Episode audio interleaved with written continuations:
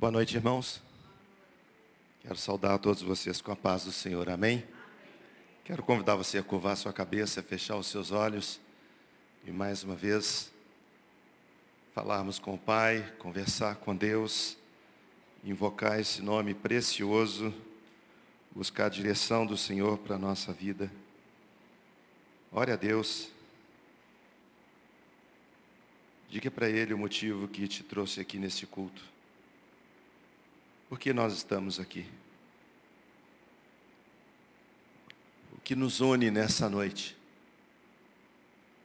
Neste lugar.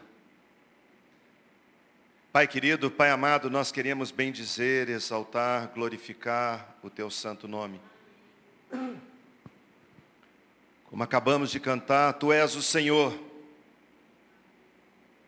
Tu és o Senhor. Senhor Deus Todo-Poderoso, Criador dos céus e da terra, louvado, bendito, exaltado, seja o teu santo nome. Outra vez, Deus, invocamos o teu nome e pedimos que seja derramado sobre nós a tua graça nessa noite. Que o mover do teu espírito, que já começou desde o princípio do culto, que esse mover possa nos impulsionar.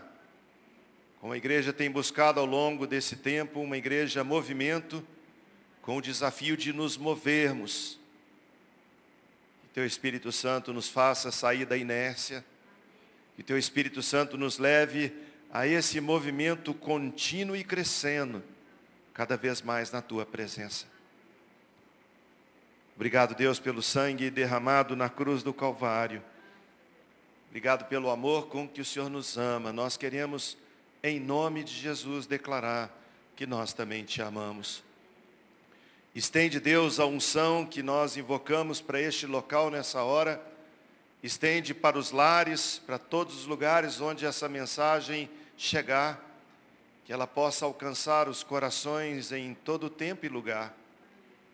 E que faça, Deus, cumprir o propósito daquele que reina para todos sempre. O propósito do Senhor é que vidas sejam alcançadas, corações sejam transformados. Enquanto é ministrada a tua palavra, Senhor, libera sobre nós também unção de cura. Vivemos um tempo de enfermidade não apenas local, mas em toda a terra. Libera, Senhor, cura para o teu povo. Libera, Deus, a tua graça e o teu favor é a nossa oração em nome de Jesus. Amém, amém. Convido você a abrir a sua Bíblia em 1 Pedro, capítulo 1. Eu quero ler o versículo 18 e 19 e quero conversar com você sobre uma pergunta. Para pensarmos nessa noite, a pergunta é: de onde vem o meu valor? Eu quero falar com você não de valor monetário, não de valor financeiro, não de valor que se adquire através de bens, não é o vale quanto pesa, mas falar com você a respeito do valor de fato que Deus determina para a vida de cada um de nós. E o texto que eu quero ler com você, depois nós vamos caminhar um pouquinho sobre um exemplo bíblico que fala sobre a tese que nós defendemos nessa noite nessa pergunta: de onde vem o meu valor? Está escrito assim em 1 Pedro capítulo 1, versículo 18 e 19. Sabendo que não foi mediante coisas corruptíveis como prata ou ouro que fostes resgatados do vosso fútil procedimento que vossos pais vos legaram, mas pelo precioso sangue, como de cordeiro sem defeito e sem mácula, o sangue de Cristo. Nesses últimos tempos, nós temos ouvido e conversado com muitas pessoas que nos falam sobre as adversidades que enfrentam e, em função das adversidades, surge às vezes alguma pergunta no coração de alguém, tipo, Será que Deus não se importa mais comigo? perguntas de valor no aspecto de considerar alguma coisa que pode até gerar dúvida na nossa mente. Será que Deus se esqueceu de mim?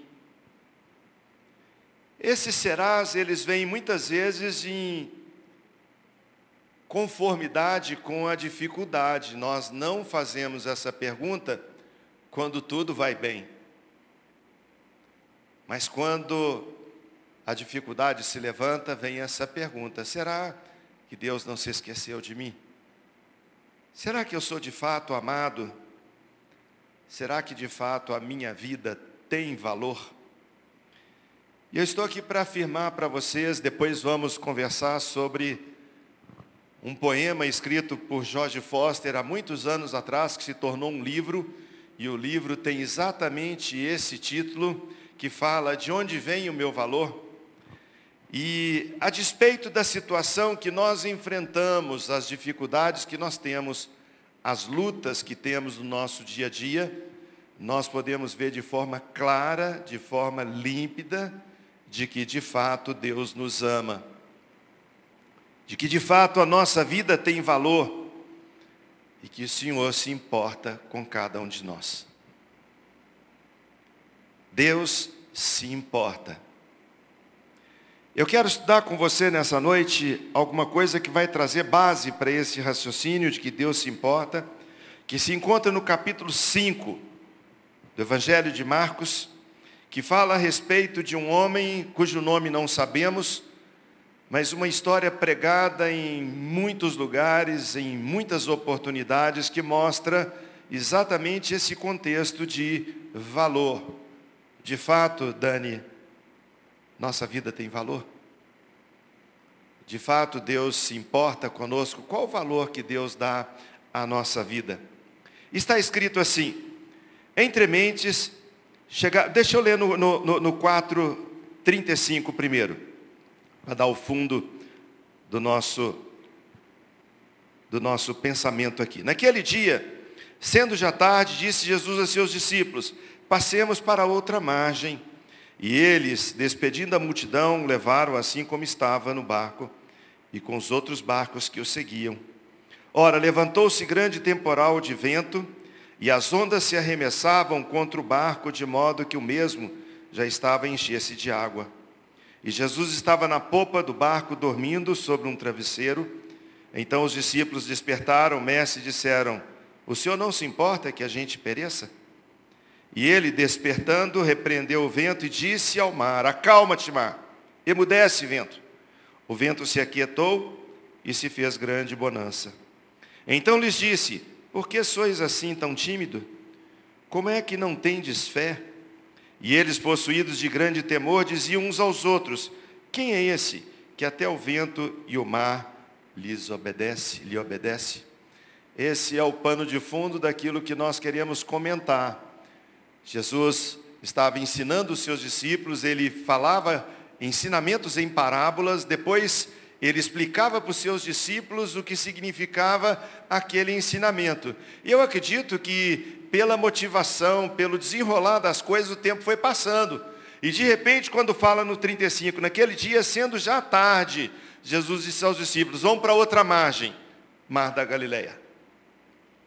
Os discípulos obedeceram, botaram-se a remar, e a Bíblia nos fala que Jesus estava dormindo na popa do barco, quando se levantou um vento forte e quando veio água batendo contra o barco, e a Bíblia diz que o barco já estava é, com muita água, e se continuasse naquele ritmo, podia até naufragar. Quando de repente alguém acorda Jesus e fala, mestre, que é isso? O senhor não se importa com a nossa vida? O senhor não tem medo de morrer? Olha aqui, o barco está quase afundando, vento contrário, água no barco. Nós estamos aqui no meio de uma tormenta e o senhor dormindo. Jesus fala com eles: vocês são homens de tão pouca fé. E nesse ambiente ele dá ordem para que o vento se cale e ele dá ordem para que o mar se acalma, se acalme.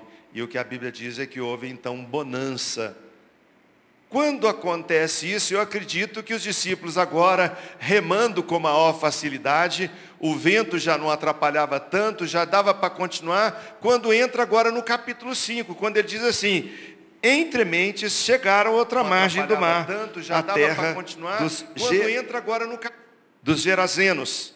Tem concorrência aí? Minha própria voz? Ao desembarcar, logo veio dos sepulcros ao seu encontro um homem possesso de espírito imundo, o qual vivia nos sepulcros e nem mesmo com cadeias alguém podia prendê-lo, porque tendo sido muitas vezes preso com grilhões e cadeias, as cadeias foram quebradas por ele, e os grilhões despedaçados, e ninguém podia subjugá-lo. Andava sempre de noite e de dia, clamando entre os sepulcros e pelos montes, ferindo-se com pedras. Quando de longe viu Jesus, correu e o adorou. Exclamando com alta voz, dizia: Que tenho eu contigo, Jesus, filho do Deus Altíssimo? Conjuro-te por Deus que não me atormentes. Porque Jesus lhe dissera: Espírito imundo, sai deste homem. Perguntou-lhe Jesus: Qual é o teu nome? Respondeu ele: Legião é o meu nome, porque somos muitos. E rogou-lhe encarecidamente que não os mandasse para fora do país. Ora, pastava ali pelo monte uma grande manada de porcos. E os espíritos imundos rogaram a Jesus, dizendo: Manda-nos para os porcos, para que entremos neles. Jesus o permitiu. Então, saindo os espíritos imundos, entraram nos porcos e a manada, que era cerca de dois mil porcos, precipitou-se despenhadeiro abaixo e para dentro do mar, onde se afogaram. Então, os porqueiros fugiram e anunciaram na cidade e pelos campos. Chegaram na outra margem. Assim que eles chegam, Jesus deve ter ido na frente. Quando Jesus está entrando naquele ambiente, aparece diante dele um homem. Talvez não fosse reconhecido por nós como homem, talvez nós o identificaríamos como um bicho, porque ele tinha todas as características de alguém que não se parece com um homem. A Bíblia fala que ele se prostra diante do Senhor, o adora e pergunta: por que, que o Senhor veio me atormentar? Por que, que o Senhor veio complicar minha vida? Por que, que o Senhor veio me atrapalhar? E a Bíblia nos diz então que Jesus mandou que os demônios fossem embora. E a Bíblia fala um pouquinho a respeito desse homem. Ele era um suicida. A Bíblia fala que ele não tinha mais valor na sua vida.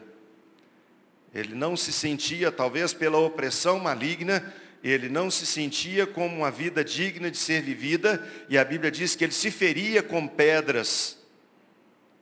A palavra de Deus nos fala que o ambiente do seu dia a dia era entre mortos. Não conseguia conviver com pessoas, ele andava no meio de sepulcros. A sua maneira de ver os seus companheiros eram defuntos. A Bíblia nos fala que ele não podia ser segurado, não podia ser preso. Algumas vezes tentaram manietá-lo, colocar nele algumas correntes e grilhões, mas está escrito que ele arrebentava tudo. Devia ser um homem que causava muito pavor, muito medo.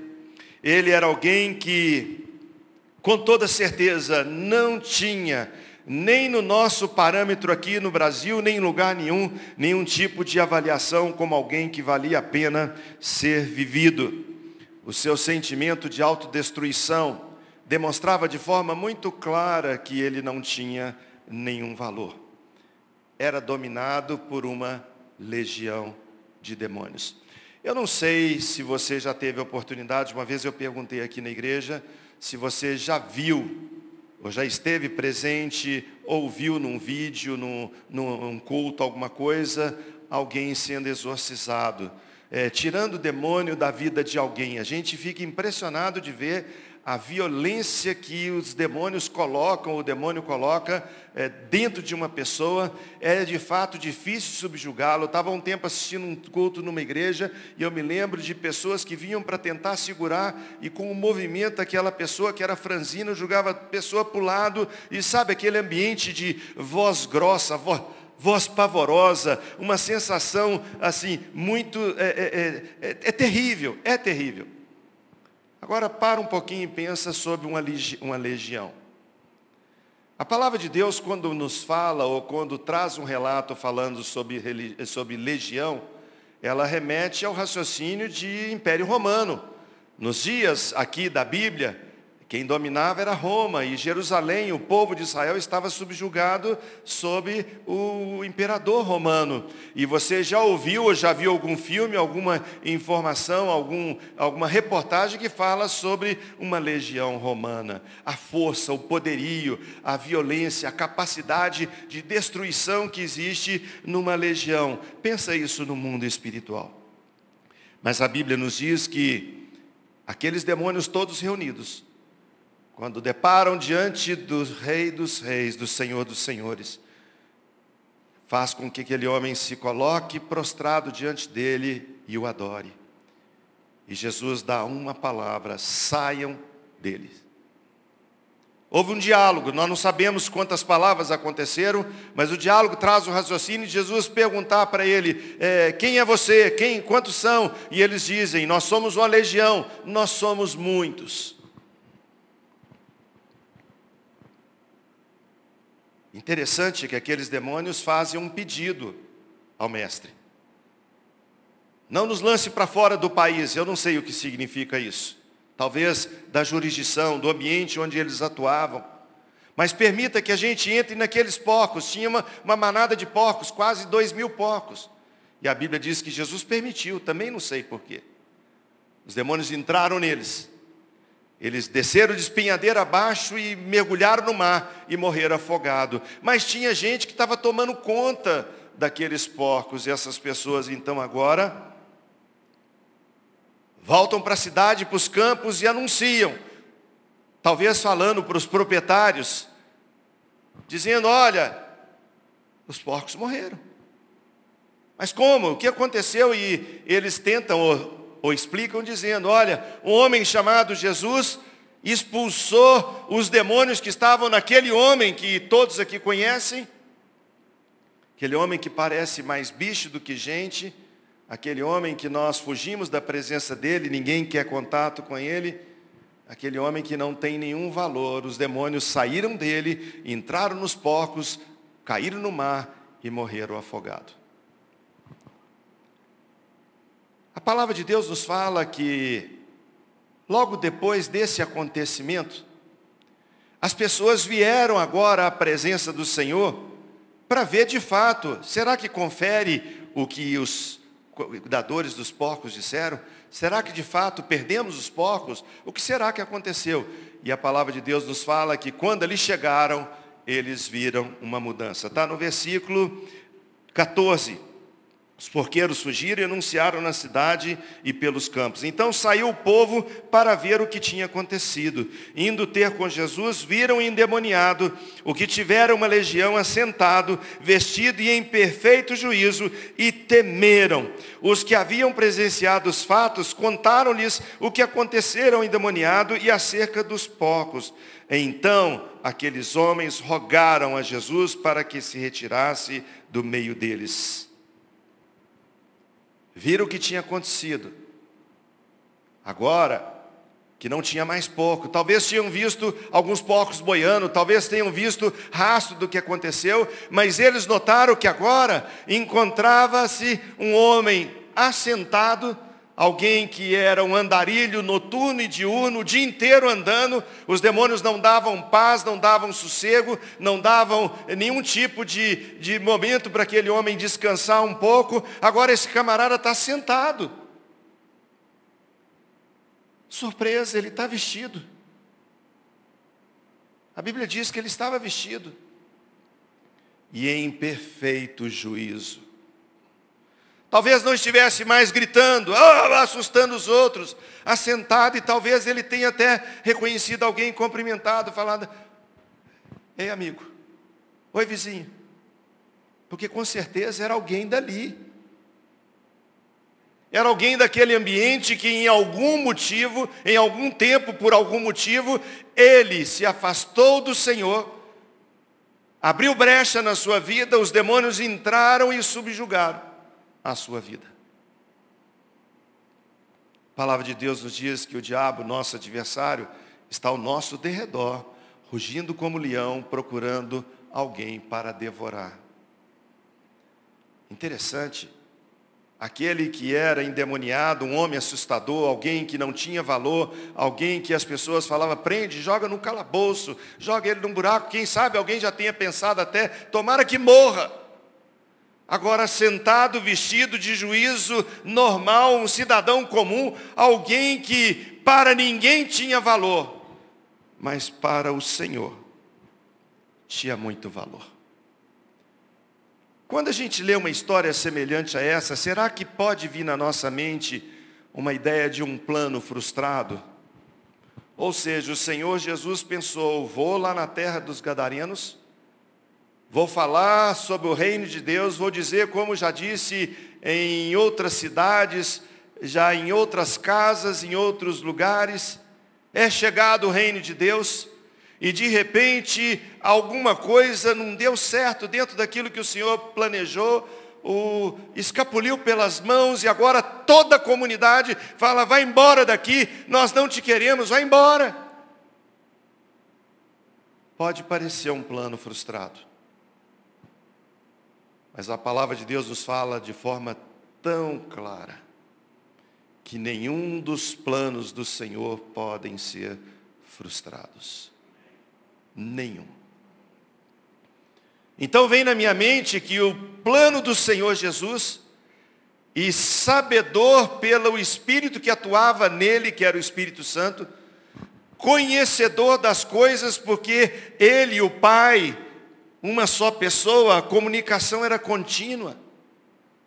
Ele sabia que naquela terra ele seria rejeitado, mas mesmo assim, ele entra num barco no final do dia, ele atravessa um local onde era possível vento e tempestade, foi o que aconteceu. Ele enfrenta obstáculos, dificuldades, leva os seus discípulos para uma, entre aspas, aventura, para que eles pudessem conhecer algo mais do seu mestre, uma experiência que iria marcar totalmente a sua vida, a vida de cada um deles. Chega num lugar aonde encontra alguém que para a sociedade não tinha valor e muda aquela história. Eu tive o privilégio de conhecer um pastor que a filha morava aqui na frente na igreja, pastor da igreja batista lá de Brasília, primeira igreja batista, pastor Vilarinho. Um homem que tinha muita história para contar, muita. Ele deve ter milhares de mensagens, todas elas com a mesma capacidade e unção, pregado há mais de 50 anos atrás, até os últimos dias da sua vida. E ele contava, numa das suas mensagens, que ele estava saindo de Brasília, indo para Goiânia ou Anápolis, eu não sei, não lembro qual o local, quando de repente ele dirigindo o seu carro, ele tinha muito cuidado com o seu carro, um carro todo arrumadinho, ele sozinho ia para pregar na igreja, quando ele está na rodovia, ele vê uns caras na beira da estrada pedindo carona. Aquele sinal que a gente conhece, ô, oh, dá uma carona aí. E ele olhou, viu na época, naquela época, a moda daqueles, ou de muitos que usavam drogas, era aqueles cabelo black power que podia pôr ali dentro até uma guitarra que escondia na cabeça do cara.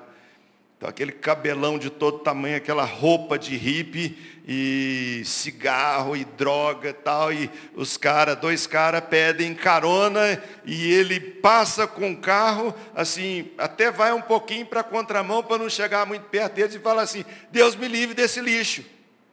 Deus me livre desse, desse tipo de gente. Eles não entrariam aqui no meu carro nunca. Ele vai dirigindo e à medida que ele vai dirigindo, ele vai olhando no retrovisor e o Espírito Santo vai falando no seu coração. Eu morri na cruz do Calvário para salvar gente como aquela gente. Sabe, filho, que eu amo aqueles que estão perdidos.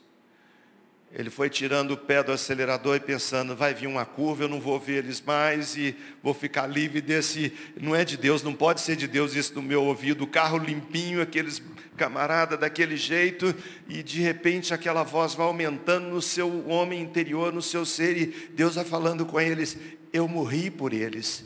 Eu morri para salvar gente como essa gente. É, é, essas pessoas precisam de alguém, precisam de uma esperança. Ele diminui o carro, diminui o carro e para.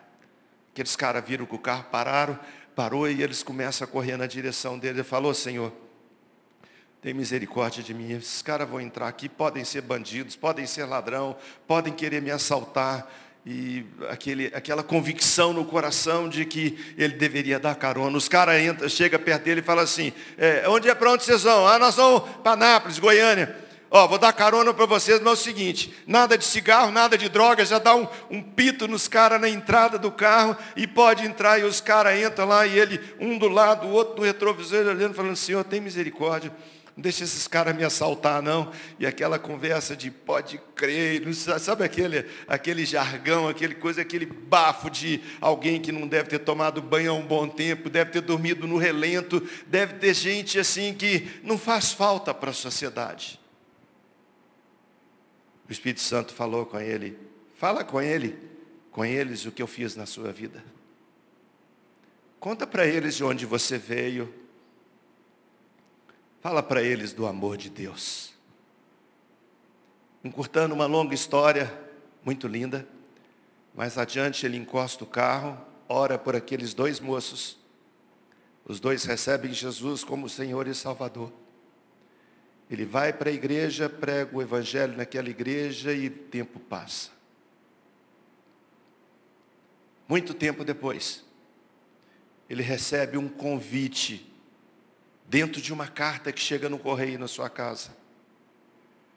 Quando ele abre a carta, um convite, formatura de medicina. Ele lê o nome e não entende, mas quando ele vê no verso da carta, da, daquele convite, estava escrito assim, Pastor Vilarinho, eu sou um daqueles jovens que usava drogas e que o Senhor deu uma carona na estrada e na estrada nós conhecemos o amor de Jesus. Eu dei a minha vida para o Senhor. Larguei as drogas, voltei para minha casa, passei no vestibular. Eu queria que o Senhor viesse na minha formatura de medicina. Tempos depois, recebe um outro convite. Do outro jovem, dizendo para ele, sobre o que Deus tinha feito na sua vida e como ele estava envolvido no ministério da palavra de Deus. Mas eles não tinham valor. Será que os planos do mestre foram frustrados? Todo aquele risco? Não, irmãos. O Senhor faz de tudo, de tudo possível e impossível para ganhar uma vida. Está escrito em Marcos 8,36 Explicado em outras palavras, o Senhor dizendo que uma alma vale mais do que um mundo inteiro. Uma alma vale mais do que o mundo inteiro. João 8, 32 a 36 está escrito, e conhecereis a verdade, e a verdade vos libertará. Responderam Jesus: Somos descendência de Abraão e jamais somos escravos de ninguém. Como dizes tu, sereis livres? Replicou-lhe Jesus: Em verdade, em verdade vos digo: todo aquele que comete pecado é escravo do pecado.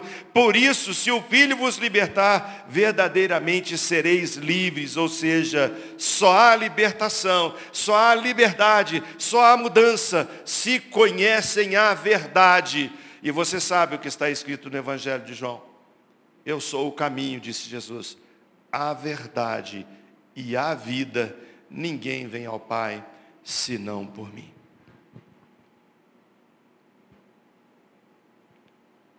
Quando a gente tem essas perguntas, será que a minha vida vale a pena? Será que é, Deus me ama, será, sabe aquele serás? Às vezes você está vivendo hoje um momento de um fracasso, deu errado um negócio, lutou tanto tempo e de repente a pandemia veio, arruinou tudo. O, a empresa fechou, te mandou embora. Todos os dias a gente vê notícia. Eu fui procurado outros dias por uma pessoa dizendo, pastor, o que vai ser da minha vida?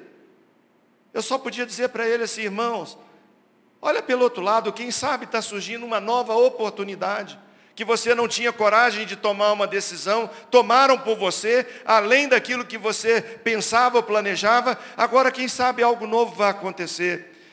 E eu quero afirmar para você nessa noite, para você que nos verá no futuro através dessa mensagem, você tem muito valor. Muito valor.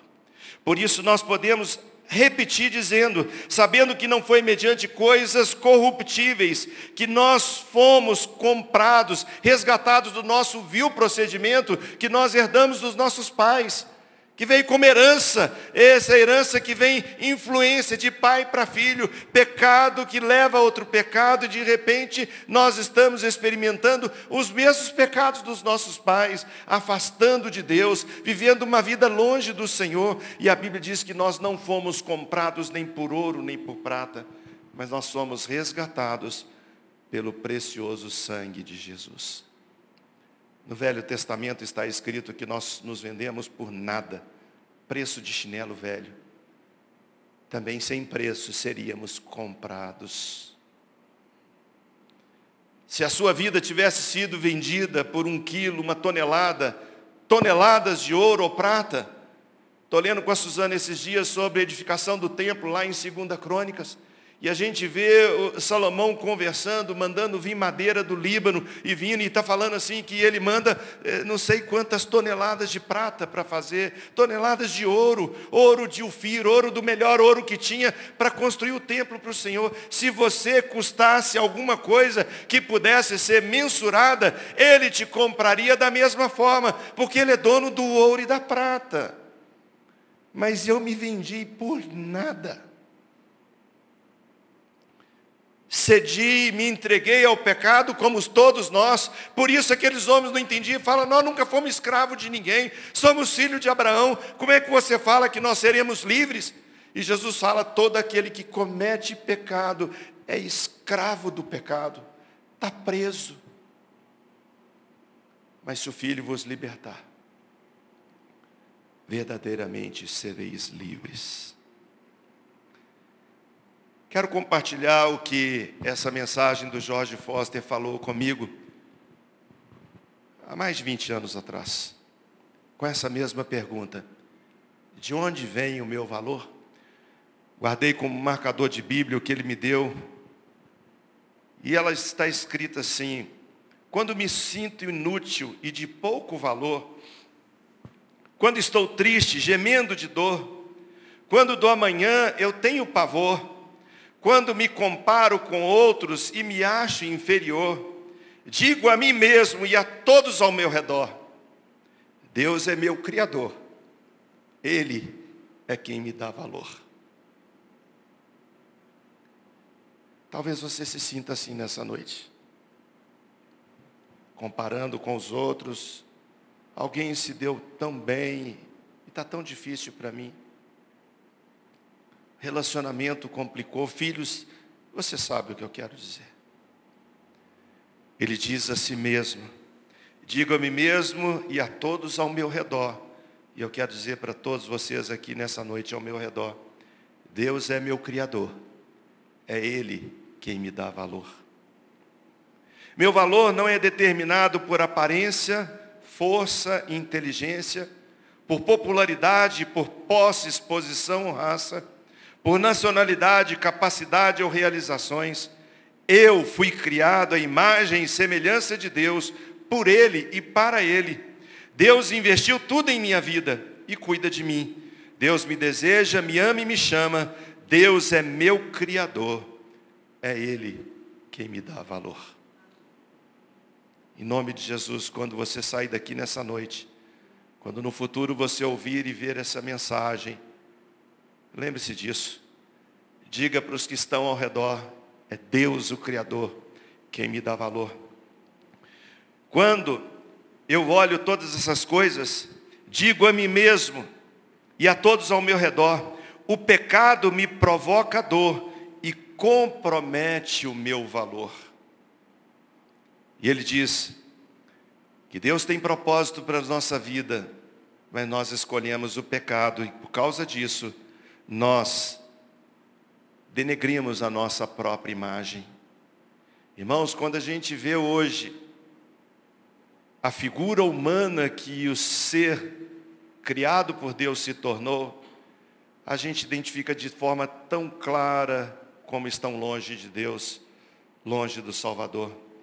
Homens que querem se tornar mulher, mulher que querem se tornar homens, alguns que dizem que a criança nasce e não sabe se é ele, se é ela, se é macho ou fêmea, não sabe se é menino ou menina, e nós vivemos essa confusão mental que vai afetar de forma marcante as nossas próximas gerações, e eu quero dizer para você, em nome de Jesus, que você se torna responsável quando este ano nós vamos ter o poder de eleger o nosso presidente. Olha o que aquele partido ensina, olha o que ele pleiteia, olha o que aquele candidato ensina, olha quais são as suas crenças, olha quais são os seus propósitos, olha quais são os seus objetivos. Porque às vezes eu falo com a minha esposa, irmãos, daqui quatro anos nós passamos a barreira dos 70. Mas eu tenho neto de seis anos, de dez anos, de 12 anos. Como será o futuro dessa nação? Hoje eu não sei dizer para você se causa interesse ter uma família tão grande. Aquilo que aconteceu conosco no passado, nossos pais tinham 10, 12 irmãos, nossos avós nem sabiam mais quantos tinham, tanta gente. Aí de repente nos nossos lares, eu lembro, eu falava com a Suzana assim, com tanta inveja, entre aspas, do meu irmão Cláudio, que já faleceu, quatro filhos, eu queria tanto ter tido quatro, hoje eu fico pensando, quatro filhos, uma dúzia de netos, qual vai ser o futuro dessa meninada? Como será o futuro dessa nação? As escolas sendo a, a, a, totalmente destruídas nos conceitos, Vivemos numa nação onde Deus é colocado em último plano, onde o inferno vem tomando conta de todas as coisas. E, irmãos, vivemos debaixo de uma, de uma massificação que tomou conta de todos os escalões. E nós de ombro falando, ah, está longe de mim. Digo a mim mesmo e a todos ao meu redor, o pecado me provoca dor e compromete o meu valor. Eu também digo a mim mesmo e a todos ao meu redor que Jesus é meu Salvador, Ele é meu resgatador. Digo a mim mesmo e a todos que comigo estão que Jesus está comigo e conserva o meu valor. Digo a mim mesmo e a todos ao meu redor: Jesus não desiste de mim, Ele tem um eterno amor. Digo a mim mesmo e a todos ao meu redor: Jesus acredita no meu futuro, com Ele estarei sempre seguro. Por isso eu posso dizer com vocês, resposta à pergunta que fizemos na introdução da mensagem: de onde vem o meu valor? Não vem daquilo que eu me tornei, que eu comprei, que eu adquiri, não vem de patrimônio, de escola, de formação, não vem de ser humilde, rico, pobre, branco ou preto, homem ou mulher. O meu valor vem do Senhor, que quando me criou, me fez a sua imagem e semelhança, e quando termina a sua criação, está escrito e viu Deus que isso era muito bom. A história daquele ex-endemoniado não termina aonde nós paramos de ler. Ela continua um pouco mais. Versículo 17 do capítulo 5 de Marcos. Rogaram a Jesus que se retirasse da terra deles. Ao entrar Jesus num barco, chegou de uma margem até Gadara, agora entra no barco de novo, falando com seus discípulos: Vamos embora, eles não querem a gente aqui. Talvez fosse a ideia que os discípulos falaram: Mestre, vamos embora, vamos embora ninguém te quer aqui. Ao entrar Jesus no barco, suplicava-lhe o que for endemoniado que o deixasse estar com ele. Senhor, deixa eu te seguir. Senhor, agora que eu tenho juízo, agora que a minha mente retornou, agora que eu, eu tenho faculdades mentais normais, eu quero o Senhor, me deixa te seguir. Olha que coisa impressionante, irmãos. Jesus, porém, não lhe permitiu. Não, você não vai me seguir. Não deixe ele entrar no barco. Vamos para o outro lado. Parece tão radical, parece tão duro, tão coração. Será que outra vez perdi meu valor? Mas tinha algo do mestre a ser ensinado. Vai para a tua casa, para os teus, anuncia-lhes tudo que o Senhor te fez e como teve compaixão de ti. Não, você não vai entrar nesse barco, não. Você vai voltar lá para a sua casa, de onde você saiu há muitos anos atrás, quando os demônios entraram em você e se tornou uma pessoa não grata. Quando você se tornou num bicho que ninguém queria, quando você se tornou na violência na própria carne de alguém, quando você se tornou um louco, alguém sem nenhum valor, alguém que se entregou a tudo nessa vida, você não vale nada. Vai embora. Jesus disse a ele: Agora você vai para sua casa. Quando você chegar lá, você vai dizer para eles: Conheci o Salvador. Ah, irmãos, não existe mensagem teológica, não existe preparo melhor, não existe um sermão que tivesse mais poder, por mais enriquecido que fosse, do que falar para uma pessoa que Deus te criou a imagem dele, Deus criou para você ter relacionamento com Ele. Por algum motivo, em algum lugar na sua história, você virou as costas para Deus, você se afastou dele, andou em outras direções, andou em outros caminhos, mas Deus se torna em homem, se faz carne e habita entre nós, cheio da sua glória e do seu poder, nos ama com amor eterno, entrega a própria vida na cruz do Calvário, entrega a sua vida por amor a você, morre na cruz, paga o seu preço. Você não foi comprado por ouro nem por prata, você foi comprado pelo precioso sangue de Jesus. Fala isso para os seus. Anuncia as boas novas. Fala para os outros o que Jesus fez na sua vida. Versículo 29.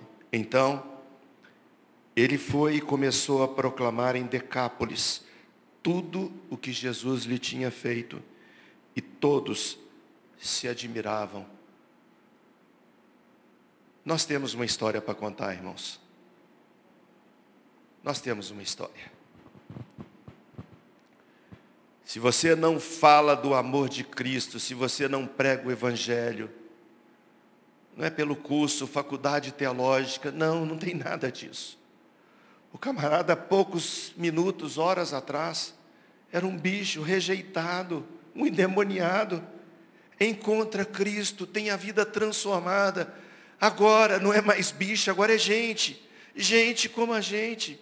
E ele chega agora e começa a falar para os outros. Vocês lembram da minha história, como eu era? Eu era, não sou mais. Conheci um homem chamado Jesus. Ele mudou a minha história. Ele é meu resgatador. Sou transformado pelo poder do Evangelho. Sou novo em Cristo. E como a Bíblia fala, aquele que está em Cristo, nova criatura é.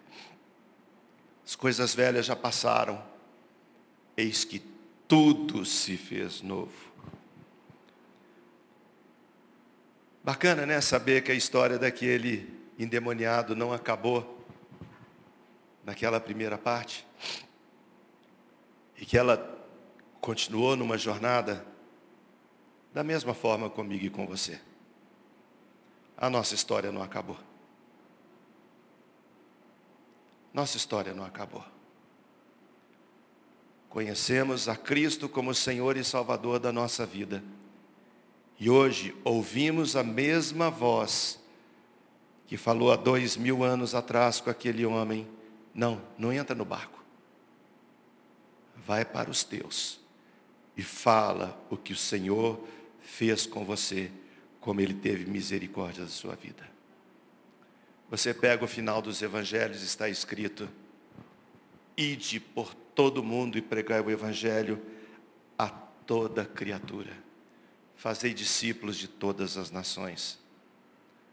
Se você um dia conheceu Jesus Cristo como seu Senhor e Salvador, eu quero dizer que a sua história não acabou. Que Deus tem um plano para a sua vida. Eu sou testemunha de que em lugares aonde nós tentamos pregar o Evangelho, muitas vezes fomos rejeitados. E Deus fazendo as coisas acontecer pelas beiradas e nós não sabemos explicar o como, não sabemos explicar quando, mas de repente alguém daquela casa, um primo distante, uma tia, um sobrinho, conheceu Jesus Cristo. E de repente, a notícia que nós temos é que o Evangelho está se propagando. Irmão, nós tivemos aqui na igreja quantas famílias assim? Gente que fala, eu sou o primeiro convertido na minha casa. E aí? Ah, fui muito perseguido. O povo não me aceitava, debochava de mim. Ia na, nas festas, nas reuniões da família, o povo, todo mundo com um copo de uísque na mão, tomando, tomando, tomando. E fala, vocês não bebem, não. Vocês não curtem, não. Sabe aquele tipo de coisa? Todos nós já passamos por alguma coisa dessa. Uma, uma avassaladora pressão que vem desse mundo. E você permaneceu firme. De repente mas um da sua casa conheceu a Cristo, vai a Decápolis, começa a anunciar na sua casa, na casa de um primo. Eu sei que é possível você profetizar nessa noite dizendo: Eu e a minha casa serviremos ao Senhor. Amém, irmãos? Não fomos comprados nem por ouro, nem por prata. Fomos resgatados pelo precioso sangue de Jesus. Agora anuncia. Como Deus teve misericórdia de você. Anuncia. Pai, nós queríamos te agradecer, porque a tua palavra é um desafio constante na nossa vida. E respondendo essa pergunta que o pastor Jorge Foster respondeu: De onde vem o meu valor? O meu valor vem do meu Criador que me fez a sua imagem e semelhança. Essa imagem e semelhança que foi destruída por causa do pecado, mas resgatada pelo sangue de Jesus. Te louvamos, Deus, por essa palavra que muda a nossa história. Te louvamos pelo teu Espírito Santo que em nós habita e nos torna testemunhas dessa mensagem, testemunhas desse grande amor. Permita, Deus, que o mover do Teu Espírito seja de tal maneira na vida de cada um de nós, que nós possamos, cada um, ir para a sua Decápolis, ir para a sua casa, sua cidade, aproveitar as oportunidades e semear a palavra transformadora do Evangelho. Dá força, Senhor, dá coragem. Nós sabemos que a melhor mensagem não é aquela que é pregada, a melhor é aquela que é vivida pois podemos testemunhar e eles verão a veracidade de quem eu era e quem eu sou agora em Cristo Jesus. Faz isso outra vez, Deus. É a nossa oração em nome de Jesus. Amém.